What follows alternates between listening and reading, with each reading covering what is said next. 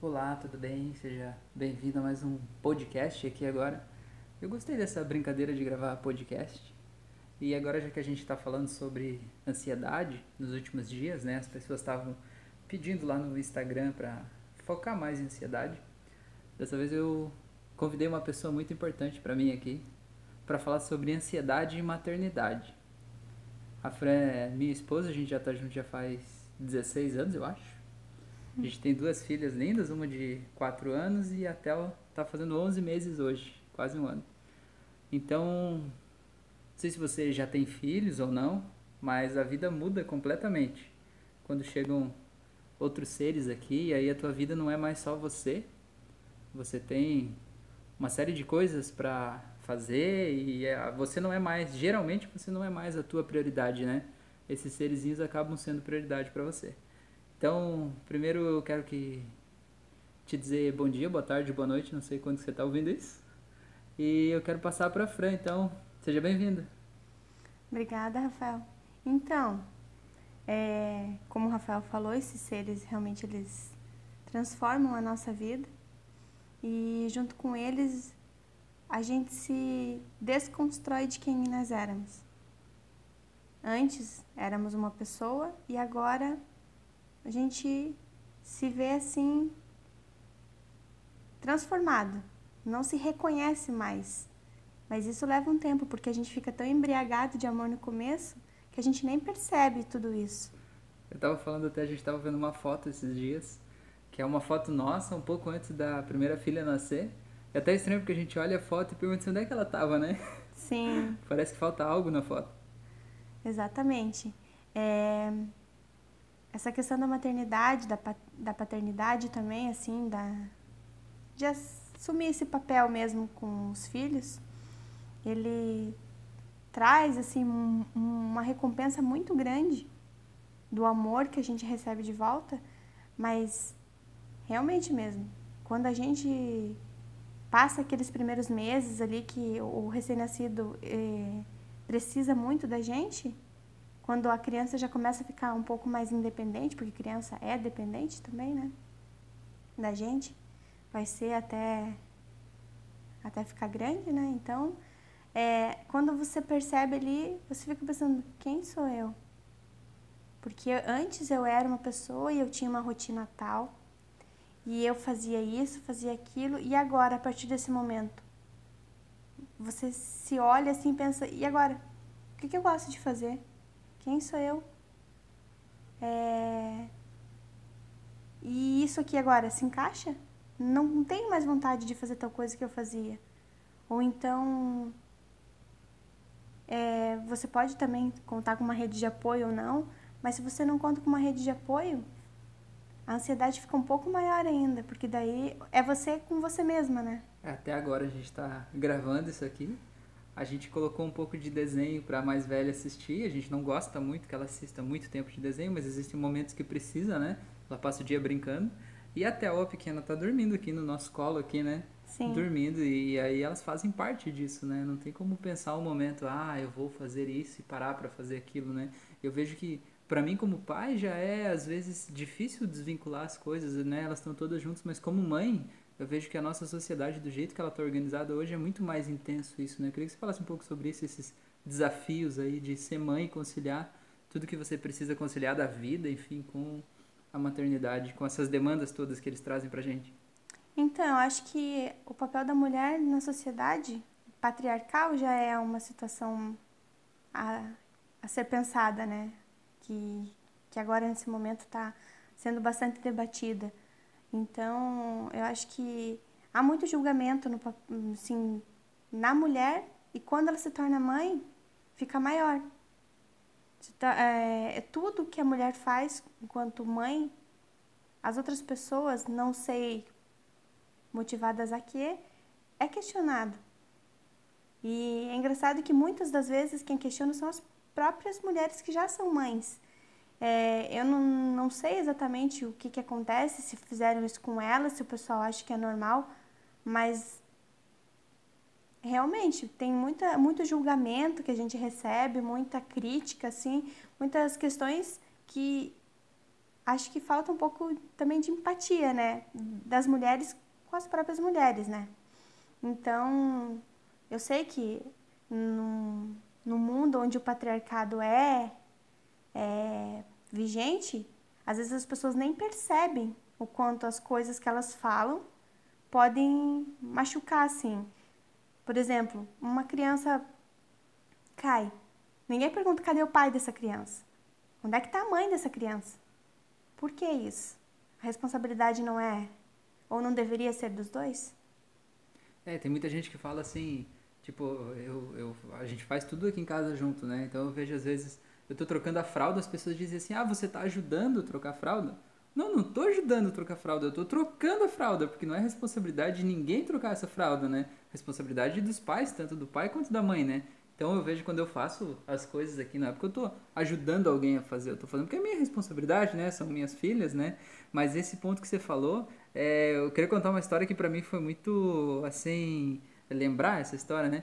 Que logo que a, a nossa primeira filha nasceu, quando a gente ia dar banho, né? O banho para mim foi o que ficou mais claro que as pessoas sempre criticam o que você vai fazer, não importa o que você fizer, as pessoas vão criticar. Então era a nossa primeira filha, a gente era assim mais jovem, né, mais inexperiente, assim, mais eu principalmente mais insegura. A Fran sempre foi bem mais segura que eu. Sempre, a Fran sempre foi bem melhor que eu em tudo, né? É. Aí eu lembro que assim, ela tava a bebê tava dormindo de tarde e tava chegando no fim da tarde. E aí a dúvida era: a gente acorda ela para dar banho ou a gente deixa ela dormir e dá banho depois? E aí, se a gente for dar banho, é melhor a gente dar mamar antes do banho ou mamar depois do banho? Ou a gente acorda ela para dar mamar? Ou a gente espera ela acordada e dá mamar e depois dá banho? E a gente tinha algumas pessoas que estavam lá em casa naquele dia e a gente estava levantando as possibilidades e todas as possibilidades estavam erradas para alguém, né? Para alguém, não, o bebê tá dormindo, tem que esperar ele acordar. Para outra pessoa, não, o bebê tem que mamar de X em X horas. Se ela dormir rotina. demais, se ela não tiver uma rotina, ela vai ter um problema. Aí o outro diz assim: não, você tem que dar banho primeiro e depois mamar. Aí o outro diz assim: não, mas se você der banho, ela vai estar com fome, ela vai chorar durante o banho, tem que dar mamar primeiro e depois dar banho. Ah, mas se der mamar primeiro, vai vomitar durante o banho. Sabe? Então não adianta, você tem que mandar todo mundo tomar no lugar que você tiver com vontade de mandar e fazer o que você acha certo, porque eu sempre digo assim, tem um motivo no mundo para esse ser humaninho ser teu filho ou tua filha, né? Então é você que tem que ser responsável por ele e o que você decidir é o melhor que você está decidindo, né? Pelo menos é o que eu vejo, né? Não sei se você pensa assim. Sim, é mais ou menos assim. Você escuta o que estão falando, você concorda com a pessoa e faz o que você acha que é o certo. é isso. Essa é uma das questões que faz com que você fique menos ansioso, porque suprir a expectativa dos outros é uma coisa é irreal. Porque como? Porque assim, ó, pensa, você quer agradar fulano. Mas se você agradar fulano, ciclano já não vai não, não vai estar tá agradado. Então, faz sempre aquilo que você sente que é o melhor. Isso já, já ajuda você a ficar muito menos ansioso. Porque se você ficar tentando suprir as expectativas, que a expectativa a gente não consegue nem suprir as nossas, imagina dos outros. Então, é, essa questão de. Aí é uma das coisas que já ajuda você a ficar bem mais leve em relação a, a qualquer situação. Porque realmente ter um filho mexe muito com o psicológico. E pode confiar no que você pensa, em fazendo o que você decide. Porque se você está aqui ouvindo esse podcast agora, você é uma pessoa privilegiada, você é uma pessoa especial, você está preocupada com o teu autodesenvolvimento, né? Você está preocupada em ser uma pessoa melhor, eu tenho certeza que você não vai matar o teu filho. Pode ficar tranquilo, ele vai sobreviver. Faz o que você acha que é o certo, que ele vai sobreviver. Eu tenho certeza disso. Sim.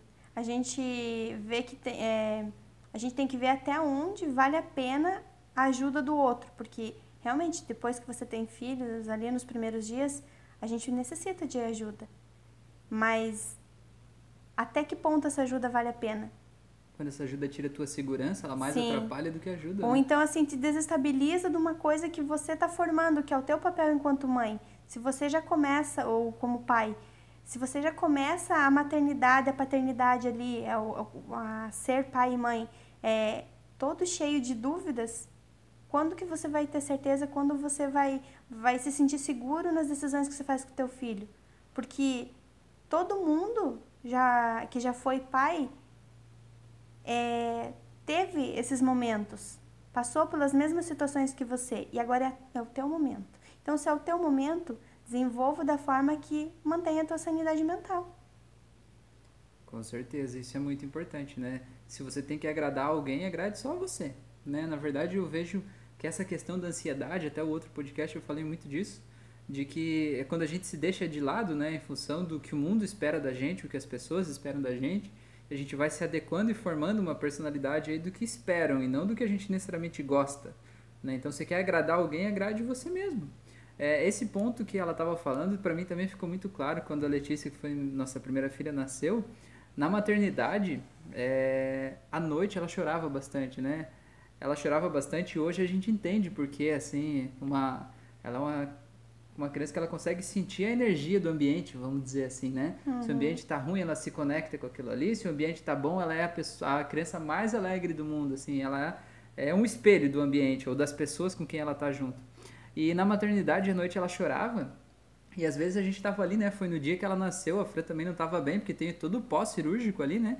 E aí eu não sabia, né? Pô, eu, era, eu, eu, digo que eu era uma criança quatro anos atrás, né? Não mudei muito, mas eu aprendi um pouco sobre autoconhecimento de lá pra cá. E amadurecimento. Amadurecimento. Né? E aí ela, ela tava chorando, e aí chorava que ela ficava roxinha até assim de chorar. E aí eu pegava ela no colo e ela chorava mais, parece. E a enfermeira dizia assim, não, acho que ela tá com cólica, com não sei o quê. E a enfermeira chegava assim, tipo, com uma tranquilidade, porque né, é a vida dela aquilo ali, né? Ela chegava com uma paz e pegava ela na hora que ela tava no colo da enfermeira, ela parava de chorar na hora e dormia. Daí a, enfermeira... a, gente descobriu uma coisa impressionante. E a, e a enfermeira dizia assim, pai, tá tranquilo, ela tá dormindo, é só pegar de volta agora que ela vai ficar. Ela entregava no meu colo, ela acordava de novo. Pode porque o quê? O que acontece é o seguinte, se você não estiver bem, se você estiver inseguro, a criança vai sentir a tua insegurança. E ela sentindo a tua insegurança, ela vai chorar. Então a gente vê assim que muitas vezes, ah, para quem já é pai ou mãe aí, já percebeu, a criança tá chorando e às vezes é uma pessoa que às vezes nem convive com a criança e fala, ah, posso pegar um pouquinho? A pessoa pega, como ela não está conectada com aquela insegurança, a criança fica calma na hora. E com você, você fica pensando assim, puxa, será que sou eu? Ainda mais quando é o primeiro filho, né? Daí então, levou um tempo para a gente prestar atenção e perceber que o nosso estado emocional conta muito para como a criança vai se comportar.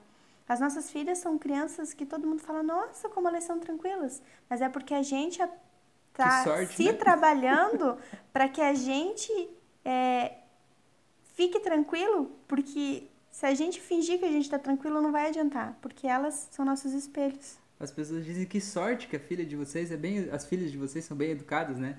Às vezes é. Que sorte. Dá um trabalho essa sorte, mas é uma sorte, né? É, se auto-olhar e se auto-analisar. E esse ponto que a Fran estava falando, se você tem um bebê desses que chora dia e noite sem parar e os médicos fazem... Não, é importante você acompanhar, né? Fazer consultas, exames e saber que realmente não tem com nada certeza. sério ali, né? Físico, algum problema, alguma doença com ele. Mas você já passou por tudo isso ele continua chorando muito... Tenta dar uma olhada como é que você tá. Será que você não tá assim por dentro? Será? Você não queria estar tá chorando daquele jeito? Você não tá desesperado daquele jeitinho ali por dentro? Ele só está mostrando que você é. E daí o que é pior é que às vezes você já está inseguro, né, com aquele momento e a criança não para de chorar, você se sente culpado, acha que você é um péssimo pai ou mãe, porque você não consegue fazer a criança parar de chorar. Aí vem todo mundo com receita, né? Não, dá o remédio tal que melhora, faz chá não sei do que, dá banho, põe compressa de não sei o que. E tem cada coisa mais esdrúxula que a outra, é. né? Umas coisas muito ridículas. E você vai fazendo cada uma delas e achando que aquilo vai resolver. E você só vai se tapeando e dificultando, né, demorando mais para você olhar para o problema real que é você mesmo. Né? É, e no final das contas, se você coloca a tua segurança numa dessas receitas, vai, vai resolver. Mas é você que depositou a tua esperança. Tipo, não, essa aqui vai dar certo. Você colocou de verdade com todas as, a, com toda assim a tua fé. Não, isso aqui agora vai dar certo. Daí o negócio dá certo, você pensa, ah, realmente Daí chega aquela pessoa e fala: Ah, por isso que aquela coisa esdrúxula serve, serviu para a pessoa, porque a pessoa acreditou que aquilo ia fazer. Mas para você talvez não sirva, porque na verdade o que tem que acontecer é aquela questão de você ficar tranquilo, porque a pessoa ficou tranquila naquele momento, pensando assim: não, agora isso vai dar certo. E quando ela pensou isso, realmente deu certo. Então, é isso. dessas receitas, eu lembrei até que tinha uma aqui, até cocô de capivara, lembra? a pessoa tava contando e disse, não, mas tem um ingrediente que é secreto. Meu Deus, imagina o tipo das situações, né, das coisas. Mas tá, vamos voltar aqui pro assunto, vamos falar de ansiedade, assim. É, como é que é ser mãe, né, viver a, a tua vida particular, profissional e e dar conta de, de cuidar delas? Como é que é a situação, assim, de, de se olhar para si mesmo, achar que, sei lá, ansiedade é muito você viver muito no futuro, preocupado em como as coisas vão ser. Fala um pouco sobre isso, da tua relação. Então, acho que a, a pergunta aí, que a coisa que eu ia dizer já da pergunta é: eu não tenho que dar conta de nada. Essa ideia de super mães e super pais que dão conta de tudo transformou as pessoas em pessoas doentes. Porque as pessoas ficam pensando assim: eu não estou dando conta. Então, tem dia que você não vai dar conta. Tem dia que vai ficar uma roupa para lavar, tem dia que vai ficar uma louça em cima da pia. Você tem que ter clareza que quando você se torna pai e mãe, você vai ter que ficar ali observando ali no teu dia a dia o que, que é prioridade. Você vai começar a elencar as suas prioridades. O que, que é prioridade? Deixar o teu filho lá num canto brincando lá, é, mesmo é, chorando, para você poder fazer as coisas que você acha que é importante naquele momento? Ou você acha que é importante ficar com ele? Eu não estou julgando o que você acha importante, porque isso cada um tem dentro de si. Mas essa que é a questão. Você tem que ver o que é prioridade para você. Aqui em casa a gente tem que a nossa prioridade são as meninas. No sentido de que casa para limpar, roupa para lavar, é, todas essas tarefas do dia a dia vão ter para sempre. Elas crescendo, saindo de casa, sempre teremos coisas para fazer. Mas elas desse tamanho é agora.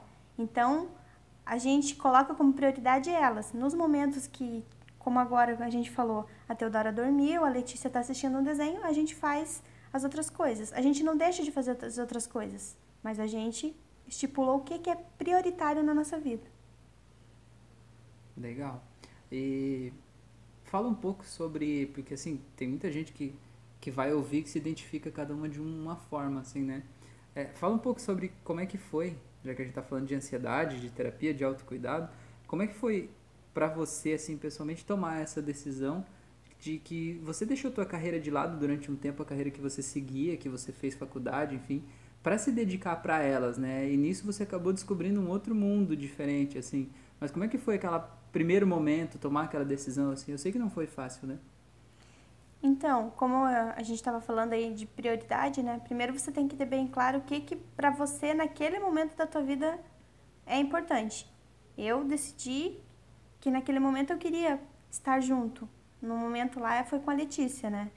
E eu sei que a minha carreira profissional naquele momento ela estava bem, mas eu posso conseguir um emprego ou então um, um trabalho ou fazer uma coisa diferente onde eu ocupe meu tempo, tenho retorno e, e que eu possa estar mais próximas delas, porque antes do jeito que estava, é, eu estava naquele momento a Franciele era uma mulher que tinha uma carreira Daí, a partir do momento que, as, que, a, que a Letícia nasceu, eu me transformei numa mulher que é mãe e tem uma carreira. E eu, naquele momento, optei, como você mesmo falou, por ficar com a Letícia. Mas a minha carreira, ela está no momento parada, mas não quer dizer que eu abandonei ela. Até porque, às vezes, a pessoa fica tão fixa numa coisa que ela nem sabe por que, que ela tá querendo aquela coisa. Porque hoje, depois que eu fiquei com a Letícia em casa, assim, como você falou, descobri um mundo novo, eu não quero mais me dedicar ao que eu me dedicar, ao que eu dedicava o meu tempo. Não quero mais trabalhar com a, com a mesma na mesma área. Então, isso me abriu novos horizontes. Então, eu vejo só como eu ganhei. Porque eu não fico me cobrando, sabe? Não fico me cobrando que ah, eu deveria estar nessa carreira em tal ponto porque foi para isso que eu fiz faculdade. Não.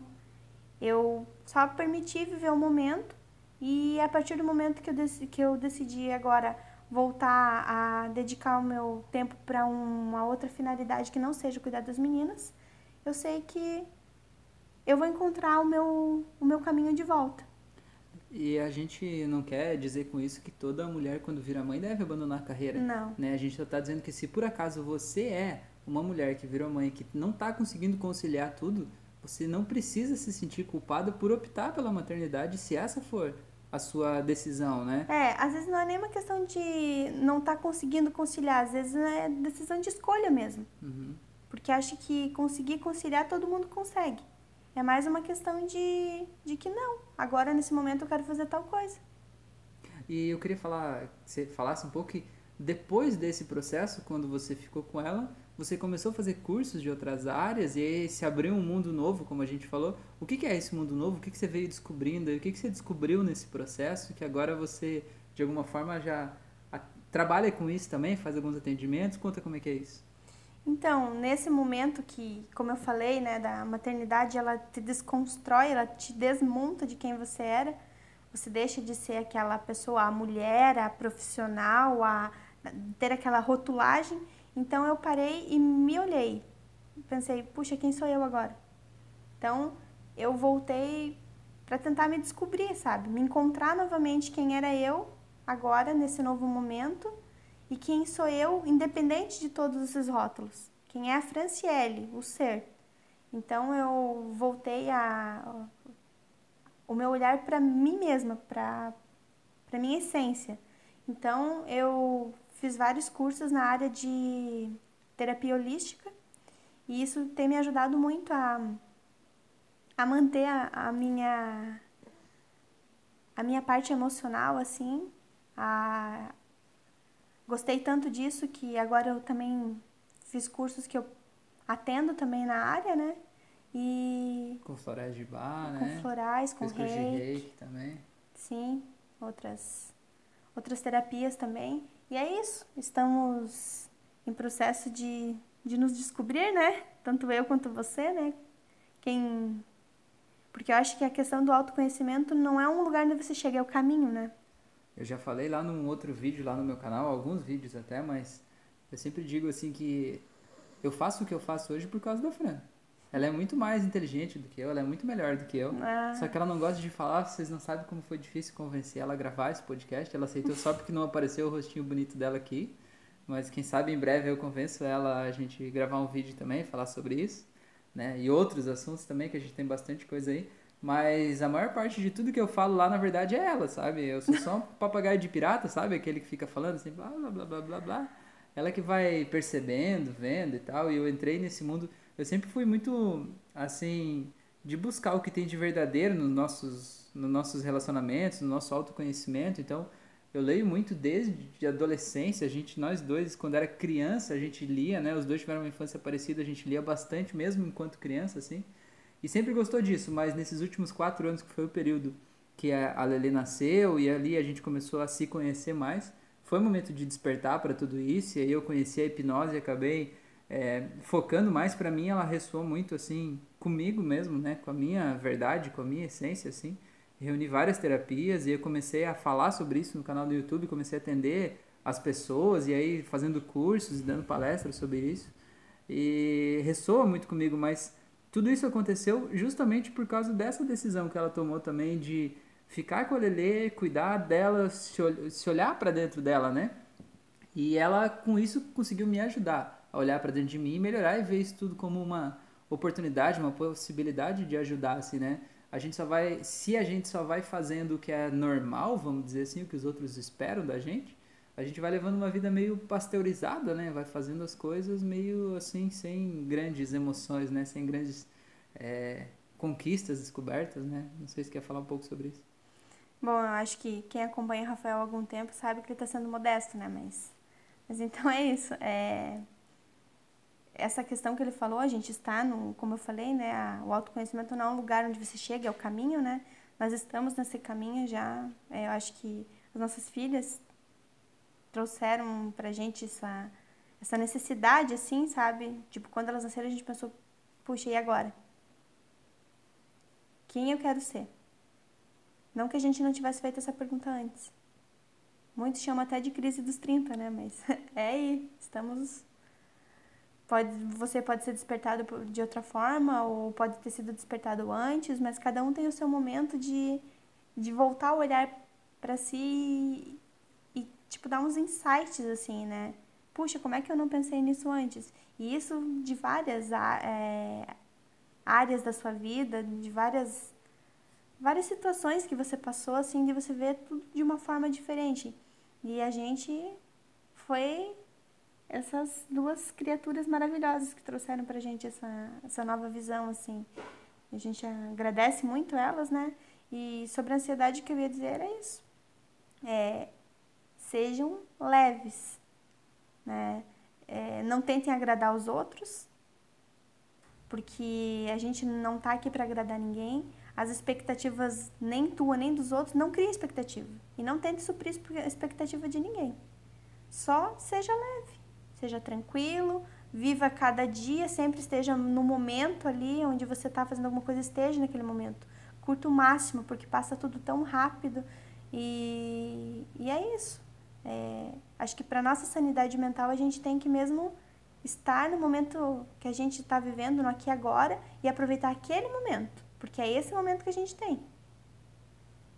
Exatamente. E, e só para a gente fechar, a gente já está dando aqui quase meia hora aqui é, pra gente não passar muito tempo também.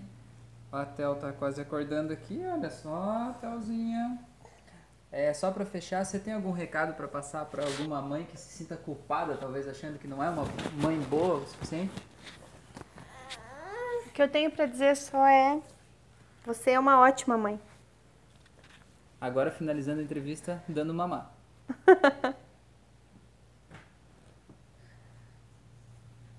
é isso? Sim, seria isso. Tipo, nunca duvide do que do teu papel de mãe nas tuas decisões. Tipo, a gente sempre está tentando se culpar por alguma coisa, mas a culpa ela não nos ajuda, não, não, não nos não nos favorece em nada. E é isso, gente. Confio em vocês. E até curioso assim, a gente fala assim, ah, que a Theo agora estava dormindo, ela acordou e a Fran tá dando mamar e continua fazendo, né? É como se você tá ali fazendo alguma coisa, tá toda descabelada às vezes, né? A gente tá toda errada, mas não desce do salto, né? Continua ali do, do jeito que tá, né? Exatamente. Então, seja leve com você mesmo, não se exija demais, não se culpe. E, e cada dia é um dia. Nos dias a gente a gente tem orgulho do, de todas as nossas decisões. No outro, às vezes, a gente faz uma coisa que a gente, a gente fica se questionando, mas é normal. O importante é só a gente ver o que, que aquilo ensinou pra gente e seguir em frente. Ah, eu queria falar mais uma coisa que você participa de dois grupos de Facebook aí de mães, né? As mães de, que, do Brasil inteiro que participam daquele grupo que tiveram um bebê no mesmo mês do mesmo ano, no caso, né? Então são crianças que têm a mesma idade, né? Um grupo tem mais de mil mães, né? E o outro acho que está por aí também, né? Sim. É, e, então, assim, é, é, curioso que essas coisas que a gente está falando aqui não são coisas que só a gente vive, mas são coisas que são padrão, né? É normal a gente ver essas mães aí passando pelos mesmos problemas, né? Sim, até esses grupos eles servem para trazer um apoio, porque tem muitas mães que é, estão precisando desabafar, estão precisando de, um, de uma palavra amiga e vão nos grupos. E às vezes elas não têm isso nas pessoas que convivem com elas e elas têm no grupo, porque são pessoas que estão passando por situações parecidas. Todas foram mães na mesma época, os filhos estão passando pelos mesmos estágios de desenvolvimento e, e as mesmas aflições, digamos assim, delas. E essa ajuda mútua é muito importante. Então, vamos só sermos mais empáticos, né, e mais carinhosos conosco mesmos. Beleza, valeu, muito obrigado então, Fra, pela oportunidade da gente trocar essa ideia aqui. Depois a gente continua trocando uma ideia, mas fora do microfone. um abraço aí para quem está ouvindo e até o nosso próximo podcast. Tchau.